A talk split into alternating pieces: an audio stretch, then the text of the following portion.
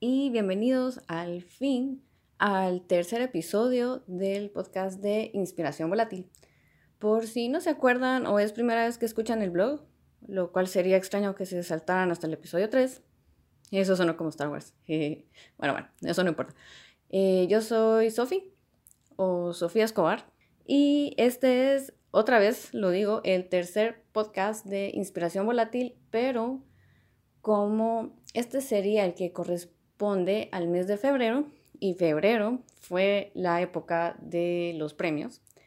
Entonces decidí hacer este podcast del tema de los Oscar. Entonces les voy a estar hablando de mm, las películas que vimos. En realidad escogí tres que fueron las que causaron una mayor impresión en mí. Y les voy a estar contando más o menos de qué se trata, por si no las habían visto o no, les llamaba mucho la atención. Eh, no voy a hablar mucho de la trama, sino más que nada es de qué tratan así muy resumido, sin spoilers. Y obviamente, en mi opinión, sin spoilers también. Y... Lo siento, es que estoy leyendo mi cuadernito donde apunté todo. Eh, básicamente eso es.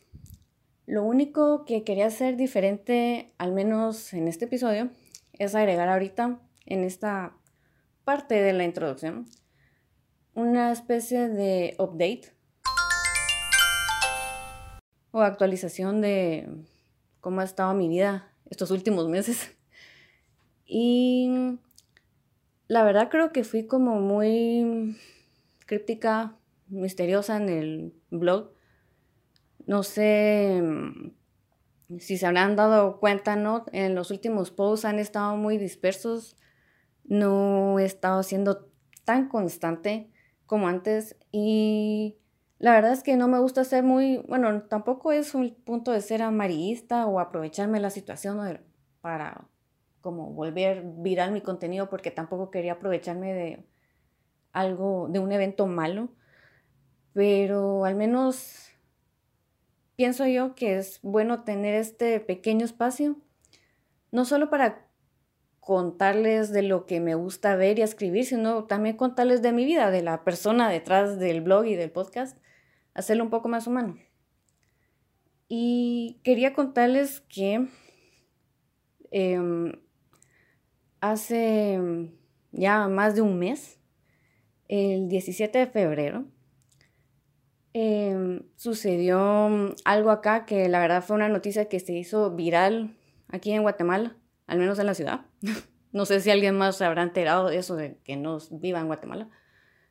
Em, que hubo una explosión en un apartamento aquí donde yo vivo. Y de hecho nosotros vivíamos, o sea, nuestro apartamento está en el tercer nivel. Eh, donde fue la explosión fue en el quinto nivel, dos apartamentos exactamente arriba de nosotros.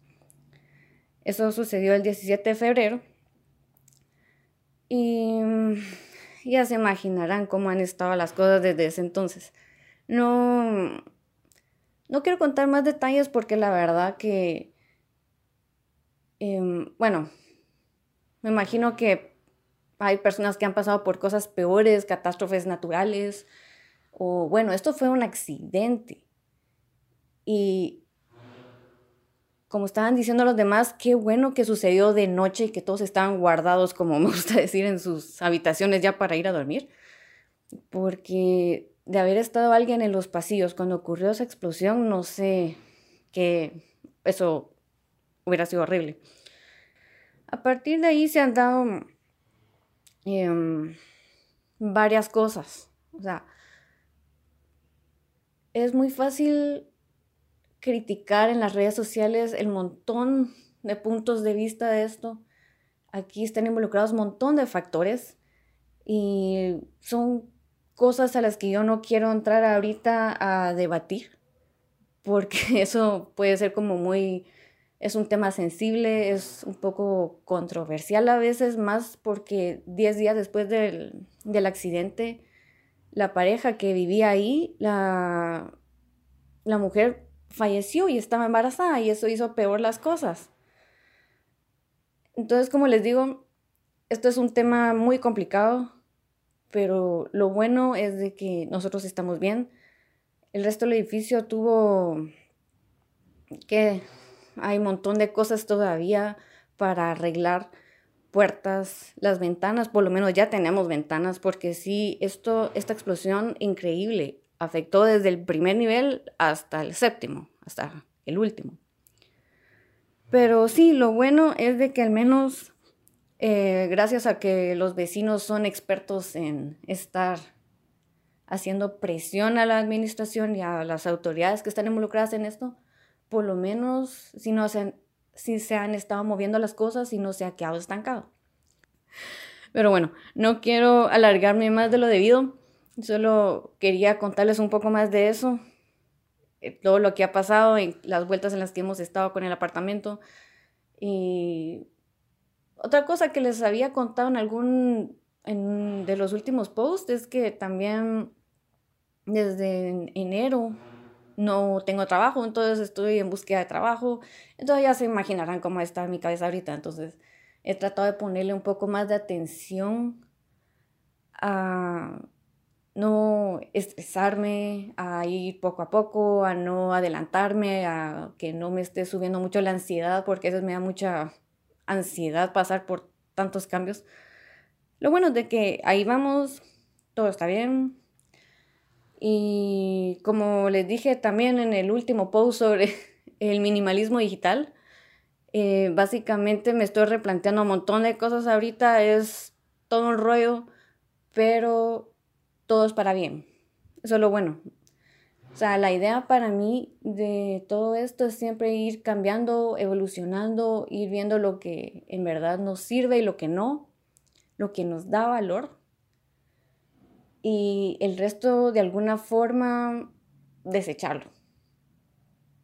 Que en el camino lo que necesitamos son cosas que nos hagan crecer y mejorar como personas y si algo en verdad no nos sirve, ¿para qué vamos a seguirlo cargando?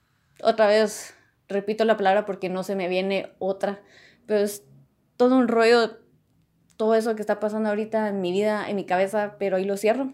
Les dejo esa última reflexión sobre el minimalismo y las personas y el valor en nuestras vidas. Y ahorita, por fin, voy a empezar a hablar sobre el tema del podcast de hoy, que es los Oscars del 2019.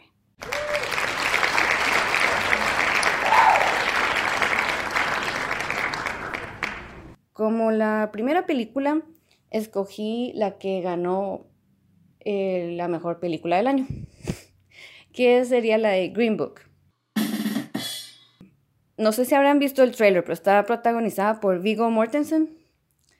Y este otro chavo que salió en esta otra película que ganó los Oscars, si no estoy mal, em, hace un par de años, que se llama, no tengo idea cómo se pronuncia, pero yo creo que es Mahershala Ali o Mahershala.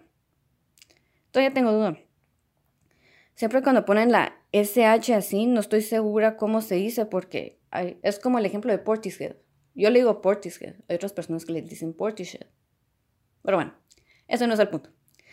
La cosa es que Green Book está ambientada en los 60 y de hecho está basada en una historia real, donde un pianista eh, negro le pide ayuda a, un, a otra persona a un hombre que es como italoamericano, que es Vigo Mortensen. Le pide ayuda para que sea su chofer y lo lleve de gira por toda la parte sur de Estados Unidos. Ahí viene como el tema difícil de la película porque es una época donde se vive mucho el racismo, aparte que el pianista, no solo por el hecho de ser negro discriminado, pero también es gay. Y agréguenle eso los otros 20 pesos, como dirían por ahí, que el, personaje que interpreta a Vigo Mortensen eh, tiende a, ser racista también. Entonces hay un pequeño choque ahí al principio. Pero el final, no les voy a decir el final obviamente, pero el final me encantó. Me encantó porque en cierta forma era y no era lo que yo esperaba, pero nos puso tan feliz el terminar de verla con Cristian que nos puso de buen humor, nos dejó un buen sabor de boca y pensamos como que, wow, esta fue una buena historia. Todavía tenemos nuestras dudas si era como tan del material para haber ganado mejor película del año. Pero la verdad es que Green Book me, me gustó, me la disfruté bastante. Me gustó mucho la historia y la química y la interacción entre estos dos personajes, entre el pianista y el chofer. Le agrega así como un buen toque. De ahí, como segunda película, escogí la película de Van Gogh, que la verdad el título en español no me gustó. Está protagonizada por Willem Dafoe y en inglés se llama At Eternity's Gate. Eternity's Gate. Sí, las puertas de la eternidad, si no estoy mal. Igual, esto está basado en una persona que en verdad existió. Y desde el principio me pareció que esta película, wow, la fotografía, los colores, el uso de la cámara, eh, es increíble. O sea, Cristian, me parece muy raro decirle Cristian, pero sí, así se llama. Yo les tengo miles de apodos a mi esposo, pero sí, Cristian, eh, a cada momento, cada vez que Van Gogh salía a caminar em, fuera de su pueblo, así entre los árboles, las montañas, ver el paisaje, siempre lo mantenía sorprendido él y siempre me decía, repetía, mira qué fotografía, esta es una obra de arte. Y aparte de contarnos no tanto una biografía de Van Gogh, porque aquí la película empieza con un Van Gogh que es ya adulto, no nos cuenta su historia desde que es pequeño, sino que ya en una etapa donde ya empieza ya, ya está pintando. Em, de ahí hasta prácticamente el final. Es una historia que muchos por cultura general conocemos, conocemos el incidente de la oreja. Em, pero lo que me gusta es el enfoque que le dieron, que nos hace pensar un poco más cómo miraba el mundo Van Gogh, cómo se sentía él. Incluso a veces hay tomas que mm, como que son subjetivas y toman el punto de vista, bueno, prácticamente los ojos de Van Gogh, cómo miraba él todo a su alrededor. Y mm, hay tantos momentos históricos en su arte, en su trayectoria hasta el final que salen ahí en la película que me gustó mucho haber visto todos esos detalles. Es como su amistad con Gauguin, si no estoy mal, el cuarto amarillo y, y así van varios detalles que, quiera que no, aunque sea una historia un poco triste porque, bueno, desde que Van Gogh estuvo pintando hasta su muerte, él nunca reconoció, nunca fue reconocido, no, no tuvo una carrera exitosa en sí mientras él estuvo con vida hasta que años después de su muerte empezamos a ver sus obras. Y eso obviamente es triste, pero quiera que no, ahorita es reconocido como un icono del impresionismo. De ahí la siguiente película, la número 3, sería Vice. Esta de Vice, por si no reconocen el nombre, está protagonizada por Christian Bale y Sam Rockwell y también sale Amy Adams. Básicamente es la historia del vicepresidente de Dick, bueno, que se llama Dick Cheney, que fue el de vicepresidente de George Bush.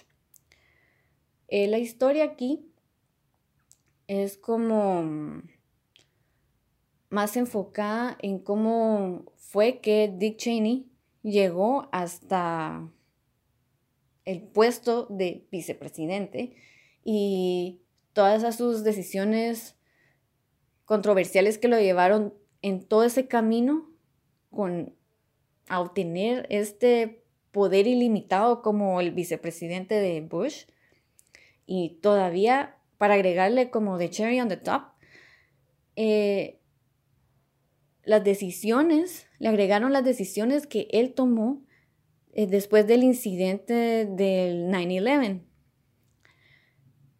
Y como se han de esperar, o sea, es política, eh, tiene, tiene de todo un poco, tiene un poco de comedia, un poco de drama, un poco de misterio y lo curioso del asunto es que no, la película no es una película como convencional en sí, sino que tiene, tiene un narrador y al principio parece como que fuera un documental, como si fuera estilo documental.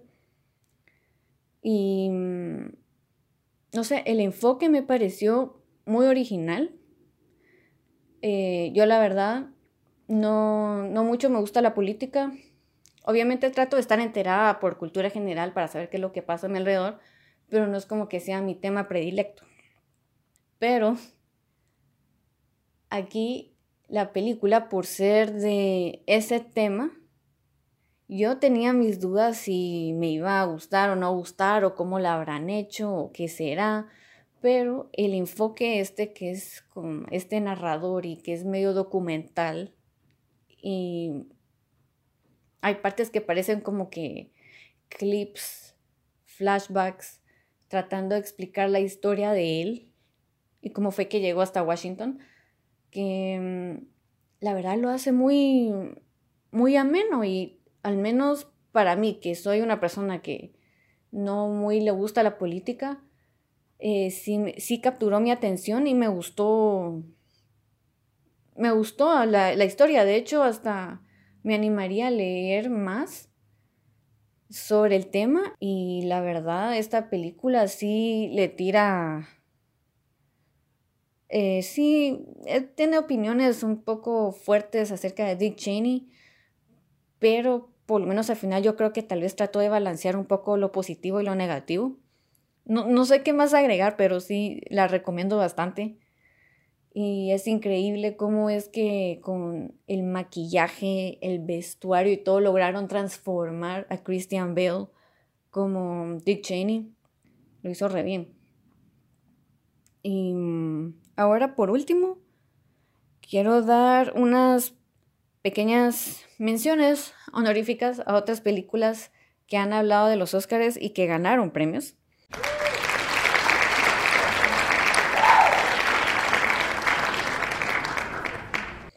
¿Qué sería la película que ahora todos aman y de la banda que ahora todos están escuchando, de Queen, Bohemian Rhapsody, que la verdad a mí la película me quedé con ganas de volverla a ver. Me gustó la interpretación de Rami, de Rami Malek. Creo que se dice así, no estoy segura. Todavía sigo, lo que no estoy tan segura es si Rami merecía la ganar el Oscar como mejor actor. Todavía tengo mis dudas, pero en general creo que la hizo muy bien de Freddy. Agarró sus sus gestos, su forma de caminar y todo re bien, así su forma de interpretar. Pero creo que hasta ahí, yo creo que el único clon de algún miembro de Queen era el guitarrista, que siempre se me va el nombre, pero madre, él sí era idéntico, hasta me daba miedo verlo. Creo que sí, esa sería mi única opinión que tal vez difiere un poco de, de la de los demás sobre Bohemian Rhapsody. Lo que sí es que fijo tengo que verla otra vez y otra vez. Yo sé que hay gente que ha dicho que la historia de Queen no es así, que se inventaron cosas, que quitaron cosas, pero al final es una película, no es un documental. Si uno quiere saber más de la historia de Queen, puede buscar documentales, puede buscar libros, puede buscar en YouTube lo que quiera, pero Hollywood quería hacer una película de Queen y esto es Hollywood siempre va a quitar, Hollywood va a querer poner, Hollywood va a querer modificar y eso es algo que yo acepto y he aceptado desde hace mucho tiempo. Y por eso mismo yo no soy exigente con ese tipo de cosas. Y mi segunda mención honorífica sería a Star is Born, que la verdad sí fue muy difícil sacarme el soundtrack de la cabeza. Y Lady Gaga es lo máximo, pues, o sea, ¿qué es lo que Lady Gaga puede hacer todo lo que quiera? Lady Gaga es, no sé, es una diosa, creo yo, que puede hacer todo lo que quiere, puede escribir, puede bailar, puede cantar, puede actuar. Y Bradley Cooper ahí, aunque haya sido, yo creo que es la cuarta adaptación de la misma historia, porque A Star is Born, la primera versión, no me acuerdo en qué año salió. Pero no, y no, la verdad, no investigué antes de grabar esto, pero no sé si es la primera película que Bradley Cooper ha dirigido, la primera historia que Bradley ha escrito y adaptado. Pero me pareció muy bien. Me encantó cómo interpretó él eh, su papel, cómo fue evolucionando la química de ellos en la película. Em, dije que no iba a decir spoilers, así que mejor lo voy a dejar ahí. Lo único que voy a terminar agregando aquí sobre Star is Born es de que una, una vez, una vez fue suficiente para ver esa película. No quiero volver a verla y no digo, no lo digo en mal plan porque no me gustó, porque sí me gustó mucho. La música, la interpretación de ellos, todo pero el final sí me hizo pedazos. Y como digo, cada vez que alguien menciona la película, y también con Christian lo decimos a cada rato, estúpido Bradley Cooper, te odio. Ahí está, mejor lo dejo ahí, ya no diré nada más. Con eso termino, sí, ya termino la edición de tercer episodio del podcast de Inspiración Volátil edición de los Oscar 2019. Eh, quiero terminar diciendo que cualquier cosa, cualquier pregunta, si quieren leer más en el blog sobre lo que he escrito, mi opinión de libros, películas, música, cómics, pueden ir a visitar a inspiracionvolátil.com. También pueden visitar el Instagram en volátil-blog Pueden dejarme los DMs que quieran. Y una vez más, me despido. Yo soy Sofi y los veo en el siguiente podcast que les debo, que sería ya el de este mes de marzo. Así que adiós, los veo en el siguiente